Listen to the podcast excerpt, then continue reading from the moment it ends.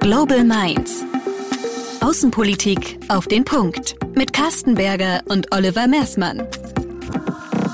Ein herzliches Willkommen zu Global Minds. Wir sind wie immer Oliver Mersmann und Carsten Berger. Heute freuen wir uns, Güde Jensen begrüßen zu dürfen. Sie ist seit 2017 für, den, für die FDP Mitglied des Deutschen Bundestages und hat dort in der letzten Legislaturperiode den Vorsitz des Ausschusses für Menschenrechte und humanitäre Hilfe inne. Sie ist mit 32 Jahren eine der jüngsten Abgeordneten und war die jüngste Ausschussvorsitzende. Auch dem neuen Bundestag wird sie wieder angehören. Herzlichen Glückwunsch, Güde, für die Wiederwahl. Und nochmal herzlich willkommen bei Global Mind. Danke für die Einladung. Erstmal eine Frage vorab. Wie ist es als eine der jüngsten Abgeordneten im Bundestag? Und wie war es als eine der jüngsten Abgeordneten einen Ausschuss zu leiten? Also Alter spielt nicht bei allem eine Rolle. Wir waren ja 2017, also in der jetzt ablaufenden Legislatur, ähm, nach einer vierjährigen Zwangspause für die FDP ja wieder neu im Bundestag und ich hatte viele Kolleginnen und Kollegen, die vielleicht ein bisschen älter, lebensälter waren als ich, aber die auch neu gestartet sind in diesem Bereich.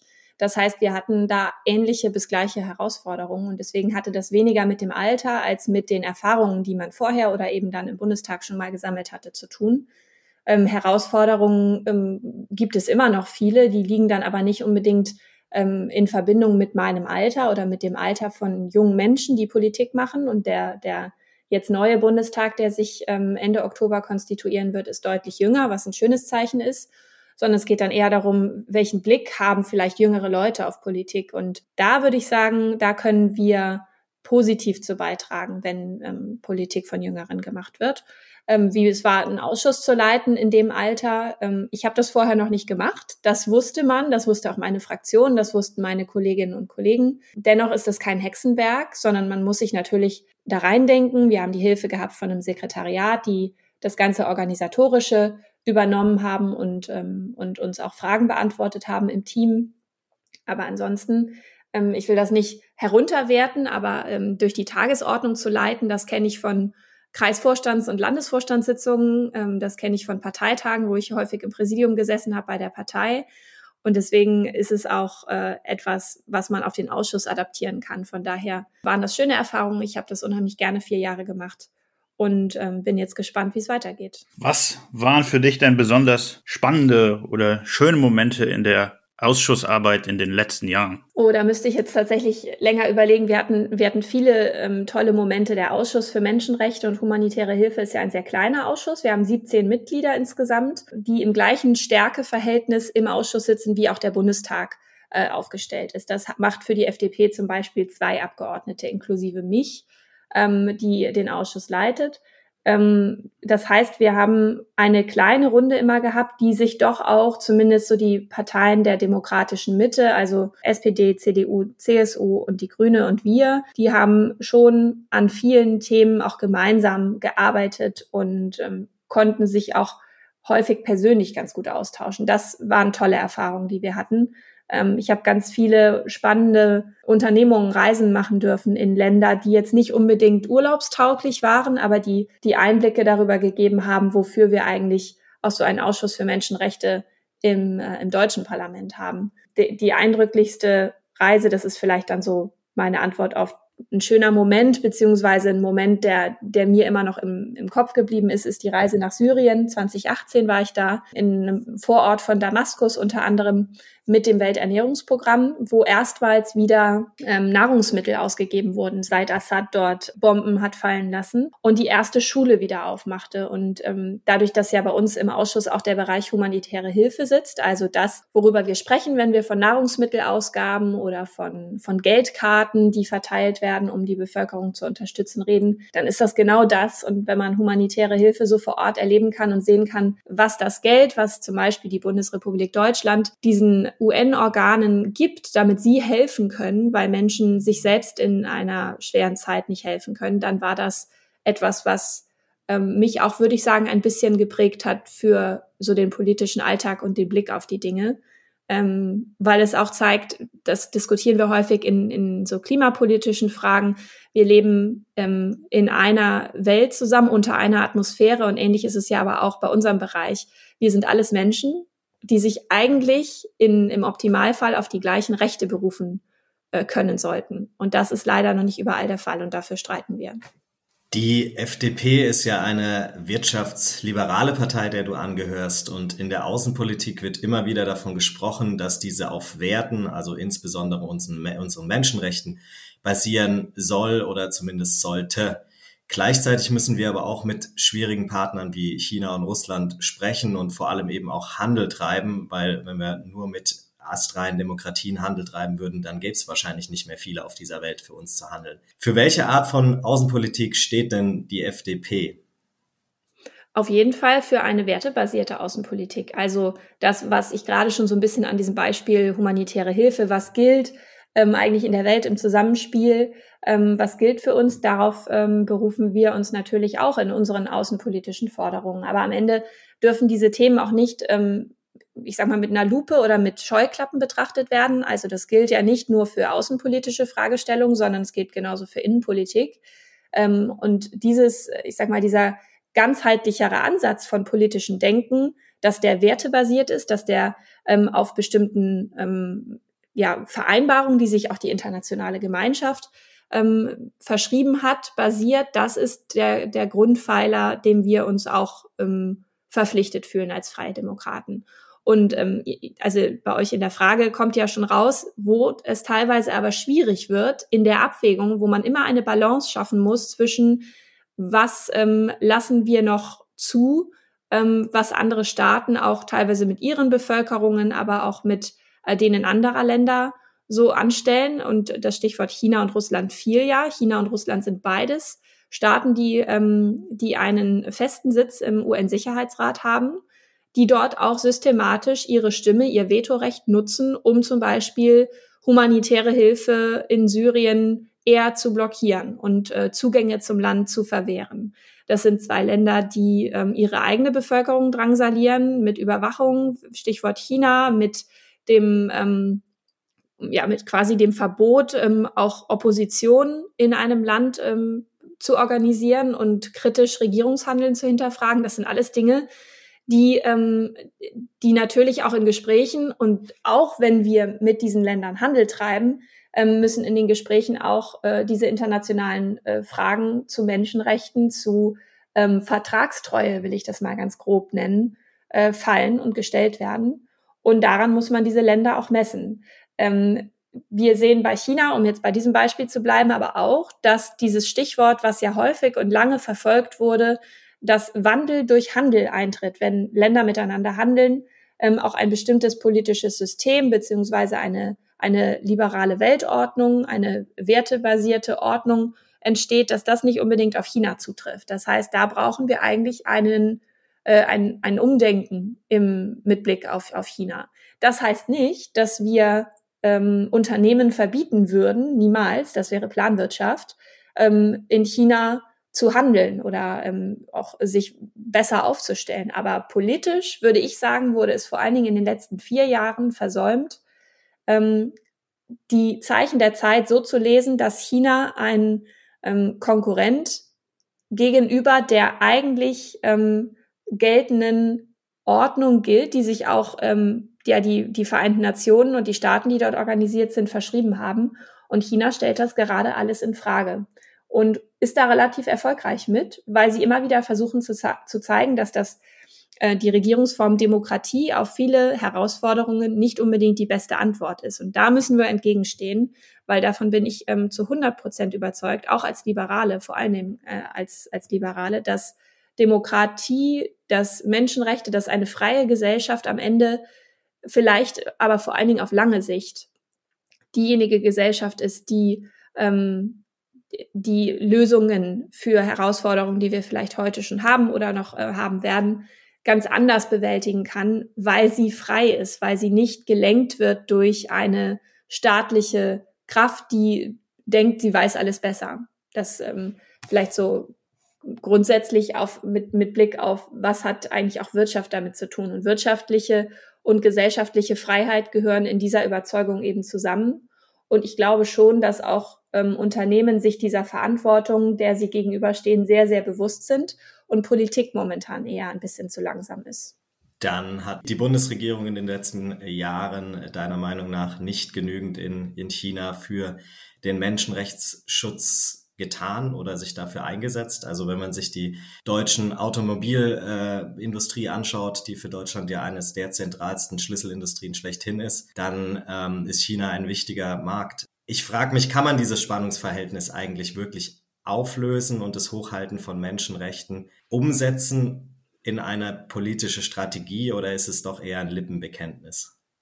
Auf gar keinen Fall darf es ein Lippenbekenntnis sein. Dass wir natürlich ähm, keine reine Lehre wie aus einem Theoriebuch ähm, in, in die Praxis umsetzen können. Ich glaube, das ist jedem realitätsbewussten Menschen, der irgendwie in der Politik ist oder auch in der Wirtschaft aktiv ist, das ist uns allen klar.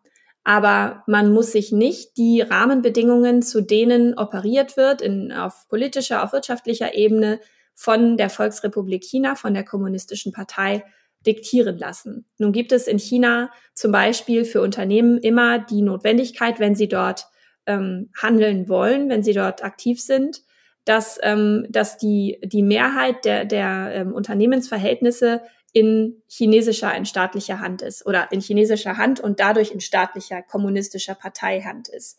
Das heißt auch, die Tochter ähm, der VW, die dort zum Beispiel in Xinjiang ähm, produziert, ist ähm, zu, ich glaube, 51 Prozent chinesisch und dadurch auch ähm, politisch beeinflusst von der kommunistischen Partei, weil in allen Unternehmen in China auch die Politik mitredet. Das ist ja gerade der Unterschied. Und das, glaube ich, ist etwas, was wir Stück für Stück angehen müssen. Das kann man zum Beispiel mit ähm, entsprechenden Freihandelsabkommen äh, gewährleisten. Das kann man zum Beispiel mit einem ähm, gut verhandelten, und das ist es momentan noch nicht, äh, CAI-Abkommen, das ist das Comprehensive Agreement on Investment zwischen der Europäischen Union und China verhandeln. Das wurde unter deutscher Ratspräsidentschaft ähm, noch kurz vor Silvester, also kurz vor Ende der deutschen Präsidentschaft in der EU, als äh, sogenanntes Verein oder geeintes äh, Dokument verkündet. Das ist jetzt allerdings auf Eis liegend, weil es zwischenzeitlich ähm, erstmals Sanktionen von europäischer Ebene gegenüber China gab und die Chinesen ihrerseits mit Sanktionen, die vollkommen unverhältnismäßig waren, geantwortet haben. Und daraufhin haben sich die EU-Parlamentarier entschieden, dass sie, ähm, weil das Parlament noch zustimmen müsste, ähm, dass sie dieses Dokument erstmal auf Eis legen. In diesem Dokument äh, geht es eigentlich darum, gleichberechtigte Wettbewerbsbedingungen oder Marktzugangsberechtigungen zu den Märkten Europäische Union für China und umgekehrt eben für europäische Unternehmen in China zu schaffen. Aber dort sind keine Passagen drin, die eindeutig ähm, ausklammern, dass es oder die eindeutig ähm, sagen, wir echten Zwangsarbeit. Eine große Frage, die in China nach wie vor ungelöst ist.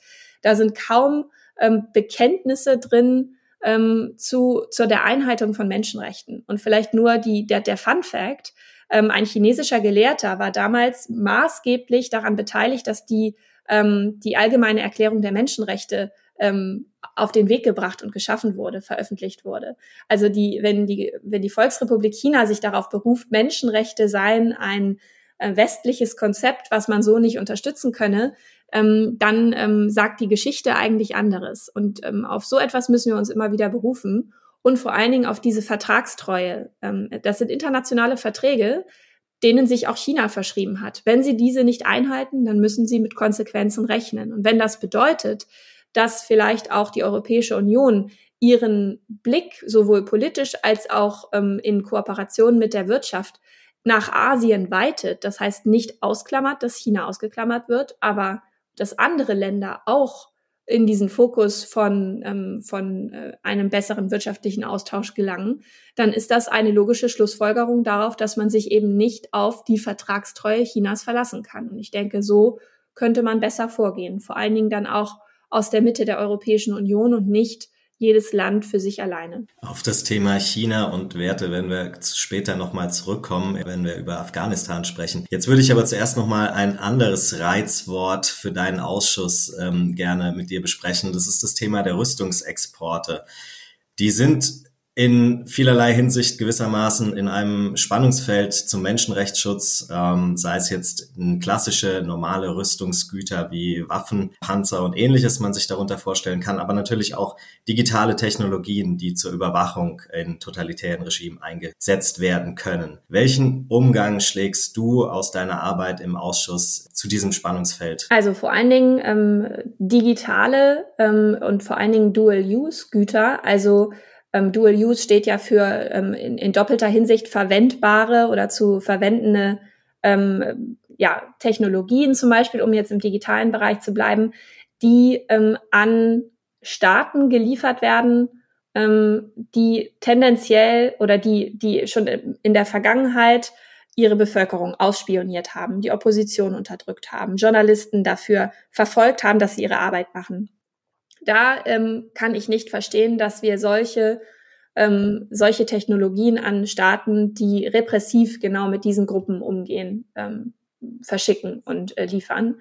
Da ähm, würde ich mir wünschen, dass ähm, dort umgedacht wird. Auch wenn das bedeutet, dass wir unseren, ich sag mal, potenziellen ähm, Abnehmerkreis in den Ländern reduzieren. Ähm, andererseits muss man sagen, auch das ist etwas, was ich mir wünschen würde, was eher auf europäischer Ebene geregelt werden würde.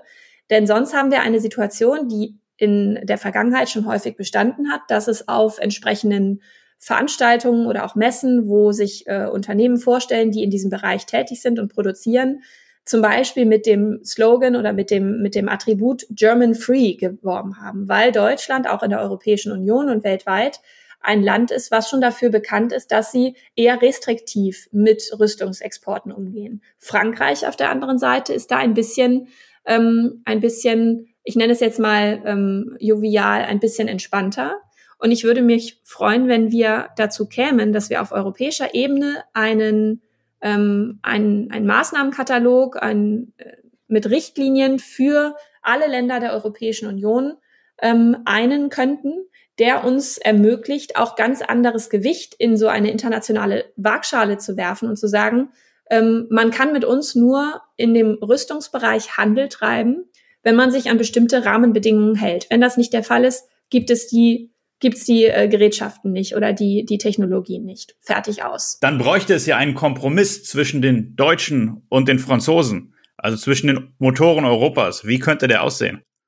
Genau, so ein Kompromiss ist dann immer am Ende diese Lösung, die Politik erarbeiten muss. Es ist nie 100 Prozent die eine Meinung und 0 Prozent auf der anderen Seite. Das ist, glaube ich, ein ganz gutes Beispiel.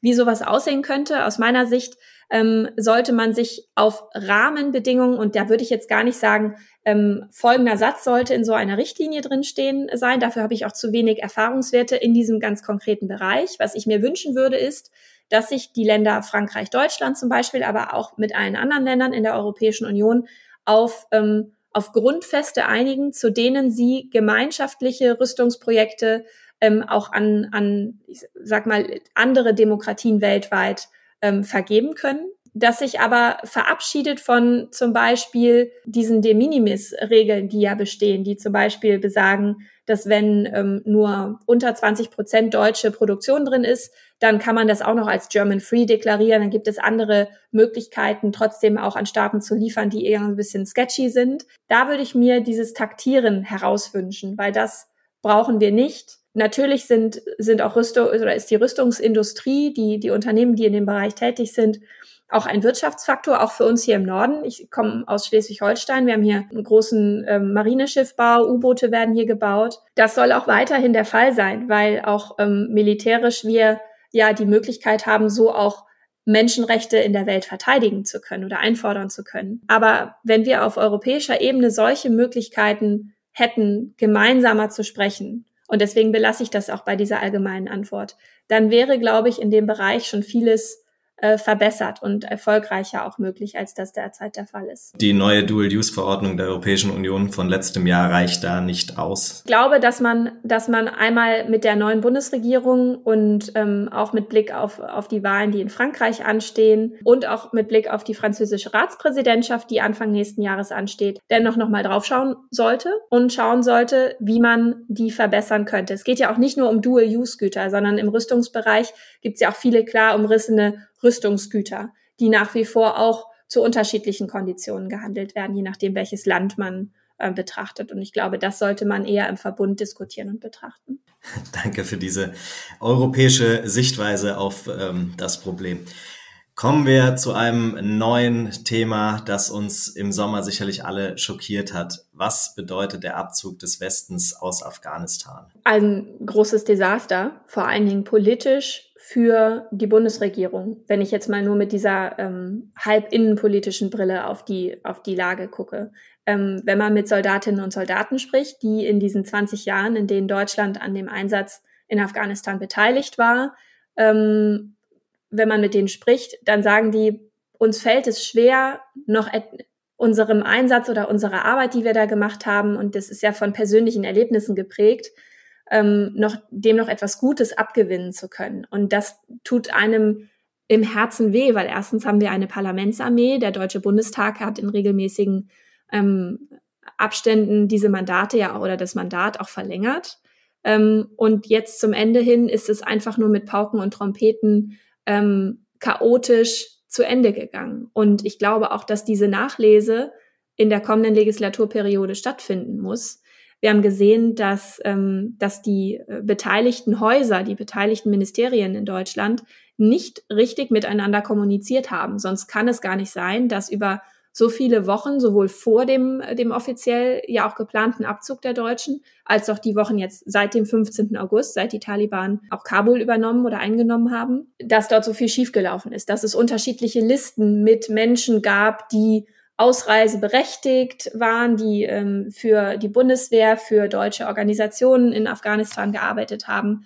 All das zusammengenommen zeigt, ähm, dass, dass da niemand sich eindeutig verantwortlich fühlte, dass der Bundesinnenminister die Schuld auf das ähm, Auswärtige Amt, also seinen Kollegen Heiko Maas von der, von der anderen Regierungspartei schob und wieder zurück. Und das darf ähm, nicht passieren, vor allen Dingen nicht auf dem Rücken von Menschen, die sich erstens darauf verlassen haben, dass ähm, wenn sie für die Deutschen arbeiten, auch im Nachhinein in Sicherheit sind, weil sie sich für ein System in ihrem Land stark gemacht haben, das demokratischer werden wollte und freiheitlicher werden wollte. Ähm, und das ist so nicht eingetreten. Und dieser Vertrauensverlust, den wir auch bei Menschen in Afghanistan, die dort immer noch sind, erreicht haben, ist, ähm, also den, den kann man nicht einfach rückgängig machen. Und ähm, ich, ich bin mir unsicher, ob die noch amtierende Regierung in, in Deutschland, die, die Bundesregierung, ob die sich dieser Verantwortung, die sie da nicht aufgenommen hat, ob sie sich dem überhaupt bewusst ist. Das hat so ein bisschen auch die Debatte in den letzten Bundestagssitzungen gezeigt, dass man jetzt eher meinte, ja, es waren ja alle irgendwie überrascht davon, dass die Taliban Kabul so schnell erobern konnten. Dabei gab es schon ähm, frühzeitig auch ausreichende Warnungen auch von Organisationen, die vor Ort gearbeitet haben, ähm, die das jetzt übrigens auch gerne weitermachen würden, weil die Menschen in Afghanistan, und zwar ähm, jeder zweite mindestens, und diese Zahl, die steigt im Grunde Woche für Woche, jeder zweite ist angewiesen auf humanitäre Hilfe, weil alles Mögliche zusammenkam. Nicht nur der Konflikt, der jetzt wieder auch zwischen Taliban und islamischem Staat ähm, im Land besteht, sondern auch vorher ähm, die Wirtschaft äh, droht zu kollabieren. Es gibt zusätzlich ähm, Dürre, das heißt, die Ernten werden schlecht eingefahren, die Menschen haben keine Jobs mehr. All das zusammengenommen ist eine große humanitäre, wirtschaftliche, staatliche Katastrophe. Und Deutschland hätte in dem uns möglichen Maße besser reagieren können, koordinierter reagieren können. Und das hat die Bundesregierung absolut nicht geschafft. Also ein Scheitern eigentlich auf allen Linien. Und das ist extrem schade und traurig. Hat es dich gewundert im Wahlkampf, das ja in dem Moment gerade in einer absoluten Hochphase war, dass dieses Thema so schnell wieder von der Bildfläche verschwunden ist? Sprich, ist Außenpolitik einfach kein Wahlkampfthema oder ist meine Wahrnehmung vielleicht auch falsch und bei dir war es ein Wahlkampfthema? Also Afghanistan würde ich schon sagen, hat sich sehr, sehr lange auch in der öffentlichen Debatte gehalten. Ähm, ich gebe zu, ich finde auch, dass es jetzt ähm, eher ähm, wieder im so in, in, in den paar Prozenten ver verschwunden ist. Das liegt natürlich einerseits daran, dass wir gerade einen innenpolitischen Fokus oder einen, einen Bedarf, Bedürfnis dafür haben, zu hören, wie es bei den Sondierungen möglicherweise läuft, also Innenpolitik. In diesem Wahlkampf war natürlich auch diese, ähm, die große Fragestellung, wie geht es hier für uns in Deutschland nach Corona weiter? Was schlagen die unterschiedlichen Parteien äh, vor? Aber ich hatte schon den Eindruck, dass ähm, vor allen Dingen Afghanistan, aber auch andere außenpolitische Fragen auch an den Wahlkampfständen schon auch gefordert und gefragt waren. Vielleicht nicht in dem, in dem Maße, dass man es immer in, in den Tagesthemen oder in der Tagesschau gehört hätte. Aber ähm, die Menschen machen sich schon darüber Gedanken, wie Deutschland sich in Zukunft in der Welt präsentiert, in Europa aufstellt und dass das alles ein bisschen auch ganzheitlich, das sagte ich vorhin schon, betrachtet wird, dass nicht Innenpolitik von Außenpolitik abgekoppelt wird. Ich würde mir aber trotzdem wünschen, dass außenpolitische Fragen die, glaube ich, aber nicht in diesen vier Jahresrhythmen einer Legislatur gesehen werden dürfen, sondern eher so in, in Jahrzehnten gedacht werden müsste, dass das einen größeren Stellenwert auch für die kommende Bundesregierung einnimmt und aber vor allen Dingen auch die Ministerien besser miteinander koordiniert sprechen und Projekte angehen, weil es kann nicht sein, dass das BMVG, das Verteidigungsministerium, ähnliche Projekte in einem Bereich macht und dort Gelder reinpackt wie das AA, das Auswärtige Amt, und am Ende weiß man gar nicht unbedingt was von den Projekten, sondern da sollte man dann eher die Ministerien, die im außenpolitischen Bereich wirken, so gemeinschaftlich denken, dass ein Haushalt auch effizient aufgestellt werden kann und jeder Euro so gut es geht genutzt werden kann und nicht mit der Gießkanne einfach in Projekte gegeben werden kann, die dann in allen Häusern bestehen. Also was glaube ich, das, ähm, das muss die nächste Bundesregierung besser machen. Welche Konsequenzen müssen sich aus Afghanistan ergeben? Ich würde dir ein, zwei, drei Stichwörter nennen und einfach um eine ganz kurze Antwort bitten. Mhm. Europäische Armee bin ich ein großer Fan von. Ist äh, sicherlich auch ein langfristigeres Projekt, also nicht in vier Jahren er zu erreichen, aber Kooperationen zwischen bestimmten Sparten im militärischen Bereich ähm, von der Bundeswehr und ähm, zum Beispiel baltischen ähm, baltischen Zusammenschlüssen, die gibt es und ich glaube, die kann man ausweiten. Technologische europäische Souveränität ist eine der Schlüsselfragen des äh, der nächsten Jahre oder des nächsten Jahrzehnts. Das bedeutet für mich aber nicht, dass ähm, das Abkoppeln von den Möglichkeiten, die man auch mit transatlantischen Partnern hätte. Ich würde mir aber wünschen, dass Souveränität nicht in Form von wir wir igeln uns ein gesehen wird, sondern dass man an technologischen Lösungen wie zum Beispiel Gaia X besser arbeitet, aber nicht die USA mit der Volksrepublik China auf eine Ebene stellt und sagt, wir müssen uns jetzt zwischen diesen beiden entscheiden, weil das eine ist eine Demokratie mit Checks and Balances und das andere ist eine Diktatur, wo Menschen verfolgt werden, weil sie eine andere Meinung haben. Multilateralismus. Ich glaube, das ist das Lieblingswort des amtierenden, noch amtierenden Außenministers. Man muss es nur auch mit Taten füllen. Und ich hoffe, dass wir das besser hinbekommen könnten in einer nächsten Bundesregierung. Einen abschließenden Blick nochmal auf Afghanistan. Ähm, China ist sehr, sehr früh dort parat gestanden und ähm, möchte wirtschaftlich Investitionen starten und dem Land sozusagen Aufbauhilfe gewähren und kann sich dabei natürlich relativ frei von irgendwelchen Menschenrechtsansprüchen an die Machthaber machen ist dieser Interventionismus, den China möglich machen kann, ohne Blick auf Menschenrechte, ein Vorteil, den man als Europäische Union aber irgendwie ausgleichen kann? Oder ziehen wir uns jetzt einfach nur noch zurück aus Afghanistan? Ich glaube, zurückziehen aus, aus Afghanistan, das wird so gar nicht gehen. Wir werden ähm, und ich finde das wichtig, mit ähm, entsprechenden humanitären Organisationen auch vor Ort bleiben, nicht wir als, als die Bundesrepublik, aber mit ähm, Unterstützung in entsprechende Organisationen. Wir müssen gewährleisten, dass die Gelder in die richtigen Hände kommen, beziehungsweise in den richtigen Händen bleiben. Wir äh, dürfen einen Teufel tun und die Taliban-Regierung als irgendetwas Legitimes anzuerkennen, weil das ist, ähm, das ist, ich kann mir nicht vorstellen, wie das möglich sein wird. Wir würden dann tatsächlich auch uns berechtigterweise Fragen stellen lassen müssen, welchen, welchen Stellenwert wir demokratischen Wahlen ähm, zuweisen würden. China knüpft bestimmte Hilfsgelder oder bestimmte Kooperationen nicht an Menschenrechte, das stimmt. China macht aber auch nichts, ohne Eigennutz daraus zu ziehen. Und das ist etwas, was vor allen Dingen im humanitären Bereich eigentlich so nicht möglich sein darf, weil das ist nicht das Konzept von humanitärer Hilfe. Die ist möglichst unpolitisch, so gut es dann halt geht. Die Volksrepublik versucht Einfluss zu gewinnen in der Region in Afghanistan, ähm, wirtschaftlichen Vorteil für sich und für, für ihr Land daraus zu ziehen und das darf in einem, äh, mit, mit Blick auf die Lage, die ja in Afghanistan nun besteht, die hatte ich ja versucht in kurzen Worten zu skizzieren, das darf nicht das oberste Ziel sein, ein Land noch weiter auszubeuten ähm, und, und ähm, auszuquetschen. Und das versucht China und da sollten wir uns entgegenstellen. Und gerade mit der Möglichkeit, die Gesellschaft vor Ort zu stärken und den Menschen ähm, entweder eine Ausreise zu ermöglichen, die ausreisen wollen. Das müssen die Gespräche mit den Taliban, die ja stattfinden, das muss möglich sein, diese, äh, diese Diskussion weiterzuführen und zu erreichen. Aber China darf nicht unser Vorbild sein, wenn es um